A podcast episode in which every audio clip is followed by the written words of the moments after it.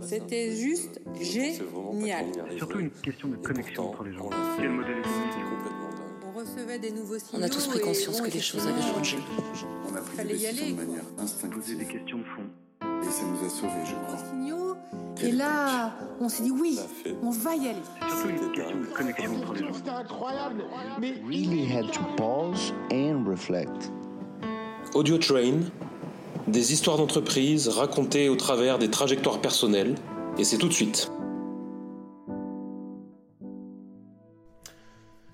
So, in this uh, next and last episode of our conversation with uh, Miriam Eljas from accessiblego.com, Miriam will share with us um, how the team is organized, who is doing what, and she will also explain um, what it takes and what it implies to run a company like that on a day to day basis, what it takes to reach the objectives. Um, she will also talk about the next steps and we'll talk about scaling. And at the end, she will share some advices to whoever would like to launch a startup or launch a company.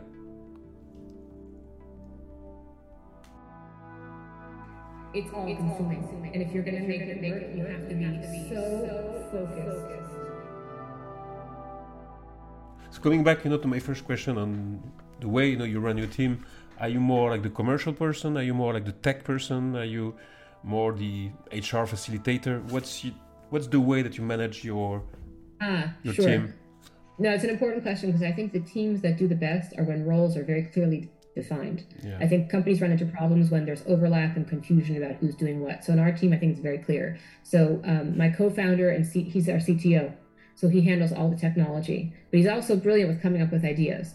And myself, I'm more the business person. So basically, I handle the business side, he handles technology, but we meet in the middle because we're always exchanging ideas and running things by each other. I think we have a great relationship. Um, and we have a long history together also like i said you know we, we knew each other back in manhattan when we were, we were both living in manhattan so i think for for the team as a whole very very clear roles like i said i bring to the table the business expertise i had a startup before you know i worked in venture capital um, i also really enjoy sales because when i had my newspaper i handled all the sales well, there's nothing like a good sale.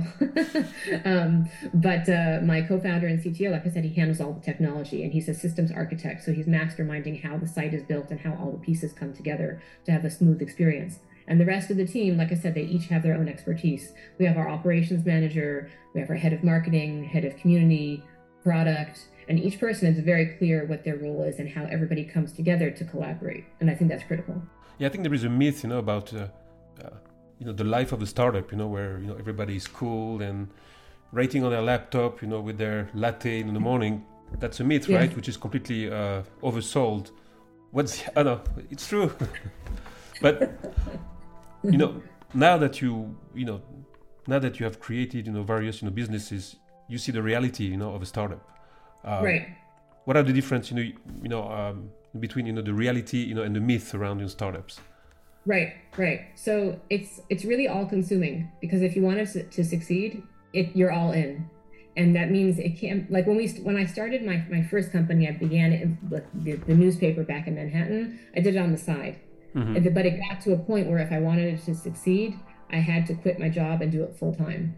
And I think the same thing even with Accessible Go, it's that it's all consuming. And if you're going to make it work, you have to be so focused and um, so dedicated. And, uh, you know, you can't let anything fall through the cracks, right? You have to be on top, like, especially as the, as the founder, co founder, CEO, you have to have your, you know, um, incredible organization to make sure that each piece of the company is moving forward and staying on top of all of it. So, you know, I do work, uh, you know, around the clock, but I also love what I do and I'm really um, passionate about it. And I think that that is what propels me forward. You know, we get these emails from people thanking us uh, for the services that we're offering.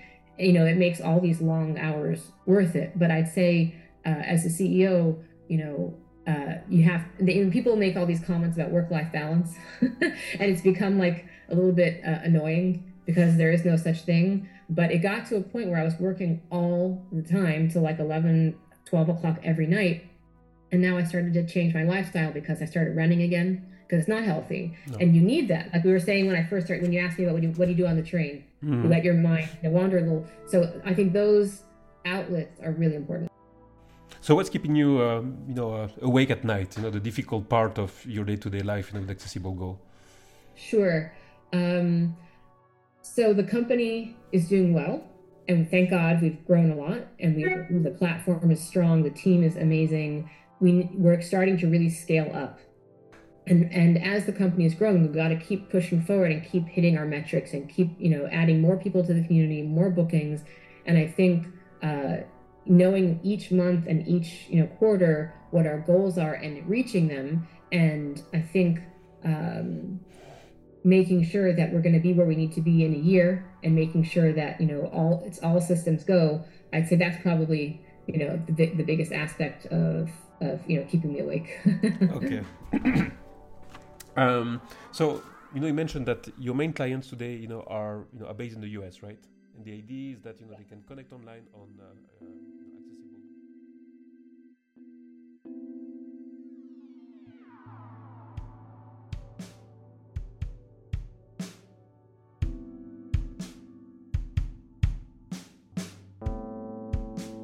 So you know, you mentioned that your main clients today, you know, are you know are based in the US, right? And the idea is that you know they can connect online on uh, uh, you know, accessiblego.com, you know, and they can find you as well through. You do a lot of um, uh, social network posts. You do a lot of you know marketing so that you know people can see you, right? You are, yeah. you know, how do you spread your URL, you know, to reach those audience? Sure, sure. So we have a number of channels for the marketing strategy. And the idea with, with Accessible Go is that, and I'll, I'll take a step back because with our demographic, with people with disabilities when they travel, they've had such bad experiences. So people are very anxious, they're worried, and they're afraid that they're going to have another bad experience. And even though our whole uh, mission is about making travel easier, people are, are still afraid, right? So with Accessible Go, I would say that our our aim here is to take that fear and anxiety out of the travel experience and make people feel confident in creating this safe space where people feel they can trust us and the community. So our strategy for marketing is that we first onboard people to the community so they feel that this is a safe place where they can get the information they need, trust the community and trust us as a company. So when we are doing all these marketing channels, we're bringing people from you know social media ads, um, from niche uh, publications, um, and we're bringing people from all parts of the disability world to our platform to feel comfortable. And then as they get remarket, we keep sending communications. You know, need advice about going on a cruise with a disability, or you want support traveling um, with a wheelchair on an airplane, all different types of disabilities. And when we create that safe space, people then become customers. And okay. that's, I think, how we really bring people to Accessible Go through those different channels and through building a community. So what you add is that, yeah, let's say that uh, you know I have a disability. Either you know I go you know and make my trip and finger crossed I will have access to different facilities. I will have you know, the right bed and so on. And your and you know the value of uh, you know, accessible Go is that you will guarantee that the information you know is correct about the right um, you know installation. We confirm it. Yeah. Okay. We, yes.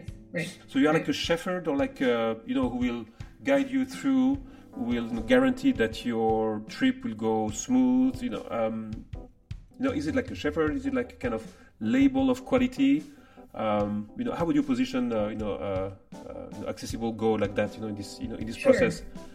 Sure, it's like the ease that you would get booking on any major travel site. The pricing, the booking experience, it's quick and easy, but you get the white glove service of a boutique agency handling the accessibility. So you yeah. book, you're done, and then our team then goes to work to make sure you're going to get your low floor room, your roll in shower, the fridge for your medication, whatever features you need. And then we, we confirm it for you and we send you a confirmation email. It's built into our business model. And when, when customers see that there's a real person calling your hotel, coordinating and representing you on your behalf, making sure your needs will be met, mm. people come back. We have a 32% repeat bookings rate. Okay, so you have their back. Yes, that's exactly that's our slogan. We've got your back. Okay, I remember that. Um, yeah. I think it will. You know, my um, my Zoom, you know, will close in one minute, so we'll close and reopen.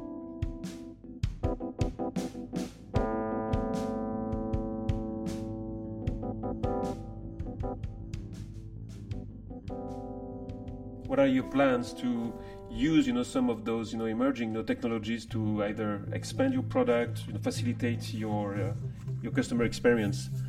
You know, sure. You... Yeah, I think that would definitely be the next level. That you know, first when people come to the platform, um, their preferences, what their search patterns are, what being able to better meet the customer's needs based on what requirements they have you know person a more personalized experience. So if we know somebody for example has a mobility disability and they've um, when they that we wouldn't want them every time they come to have to set those preferences it would automatically uh, understand that this is what this person needs and show them only those properties that meet those requirements and to build out additional services recognizing that person's uh, needs. Any other um, nothing's coming to mind at the moment, but I definitely, of course, I think that there is room for that. There's no question. You know, as we improve the startup and um, you know get things uh, stronger and stronger. I think right now what we're focused on is scaling. Mm-hmm. Right, meaning where we want to demonstrate how big the market is, and we're really focused on driving booking volume and the community size. Where actually we just switched over to a new system for the forum for the community mm-hmm. to connect um, and so I think as a company, obviously we're a tech startup and we're going to be adding, you know, additional, uh, you know, improvements like you're talking about, like AI. But I think at the moment, um, we're really, really focused on demonstrating the huge market demand because I think also when we first started talking about accessible go, like I said, the mentality has changed. But you know, we we were first met with a lot of skepticism from venture capital world. Was there a big enough market? mm. right? So before we get really fancy with the technology, we want to really show, as we are starting to do, that you know we've had over hundred thousand people sign up for the platform, which is amazing, um, demonstrating that there is this interest. Um, so.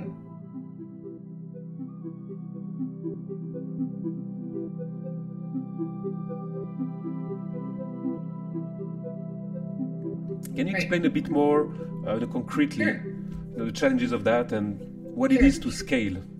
Yeah, sure. So I think it's interesting because it depends at which uh, phase you are as a company. If you know, if you're an early stage startup being really scrappy, or if you are a more established startup, you know, let's say Series you know, C or D, or if you're you know a really large corporation. And scaling has different meanings, I think, in each category. So sometimes a startup will do things in the beginning that are not necessarily so scalable just to hit their benchmarks to you know demonstrate the demand and the need right so for us i think um, at this point we're scaling because like i said we've had over 100000 people sign up to join the community um, but when we talk about scaling, it means that, you know, our system for how we handle the bookings, right? Right now, we have the system where we actually personally call the property and confirm your needs will be met. Now, that's that's part of our business model, and there's been a comeback, I think, in the travel industry of having call centers and having this personal touch uh, where, you know, the customer feels that, you know, you've got their back. But I feel like, um,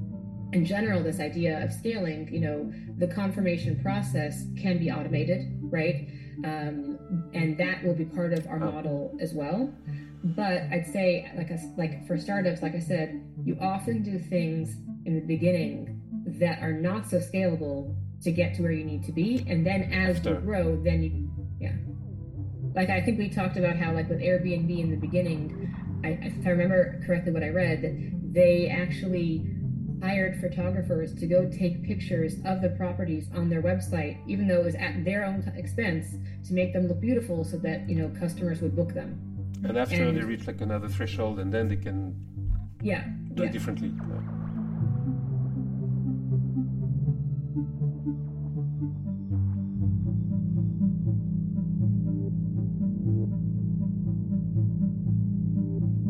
What kind of uh, advice, you know, would you give to a young entrepreneur, you know, or someone you know who's fresh from schools, you know, and who wants to uh, start his career? Sure. Oh, I love that question. So I think part of it is a bit of an Israeli answer of don't be afraid to fail. And often the first startup will fail, but what you'll learn from that first startup is so valuable. And often it's just getting out there and trying to put something together and to create that is such a um, important life experience. But even with that being said, whatever you're going to do, many people approach me and say, you know, I have this idea, I'm not sure if I should do it. And what I would say is that you have, like what I was saying earlier, you have to be all in. Mm-hmm. You can't start up partially. You have to know that it's going to consume you day and night. And especially if, if at some point you choose to take investment, investors also want to see that you're 100, 120% in, right? That you're going to give up at nothing, right? And so you have to be prepared in your life to um, have that kind of commitment and passion. And it has to be something that you love, that you really, you know, whatever it takes, you're going to make it happen because you're so consumed and excited by it. So um, if you're not, then don't start it. mm. But if you have that, like I'd say with both of these companies that I've started, when the idea, you know, either emerged from a conversation or I could kind of see the pathway in front of me. I could visualize, I knew exactly what it was going to take to get to the end goal. And it's, you know, it's a hard path, but I could visualize it. And I think knowing that it was doable and understanding what the steps were and knowing that I could commit myself to it was part of that decision. Um, that I think when people are considering, you know, launching something, can you visualize it? Do you, you know, mm, do you know how to make it happen? Yeah. Okay. I see. And what do you think that you are still like a startup or now you are a company? When well, do you stop being a startup? we're still a startup because you know we're we're always being scrappy and we're always experimenting and testing and adding new things constantly, constantly evaluating how things are performing. That's really critical. Um, we do have customers who are booking on the platform, so because that our product is out there and people are using it, and thank God it's going well.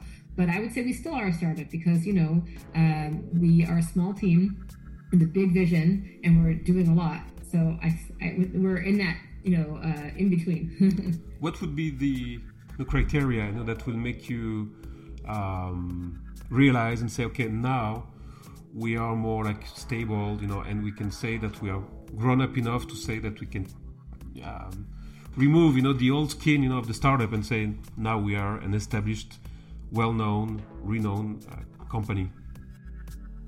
Right, that's a great question.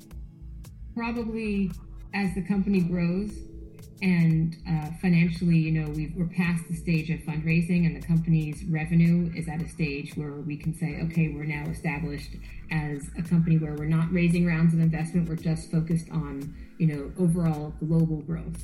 I'd say, at, you know, going global, uh, having the complete travel journey, and the financial goals being met. I'd say that would probably be uh, what you're talking about. Let's remind you know the where we can find you. So we can google uh, uh, you know accessible go or we can go directly on accessiblego.com thank you very much miriam uh, it has been a pleasure. We wish you well you know, for the future. And if you come to paris you know we have the tech hub you know in paris in um, you know this old um, train warehouse. Uh, okay. It's called um, it's called uh, i remember the no but you know that we have like a big hub you know in, in paris I haven't been there, but I would love to see it. As I mentioned, both my parents were from Paris. Uh, and also, my, my grandfather was a soldier in the French army. So I definitely have a lot of history there, and I'd love to check out the Tech Hub. okay. Well, thank you very much. And, uh, well, we'll speak to you soon. Thank you, man.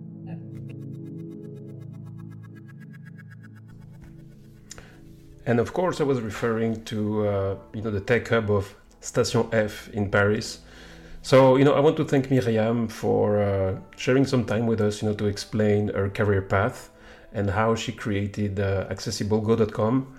I don't know about you guys, but, uh, you know, on my side, I have noted a few points, like the importance of being scrappy while being well organized. And above all, it's to have a vision of what you want to do and not get lost in uh, technology, fancy things, but rather on what the customer needs.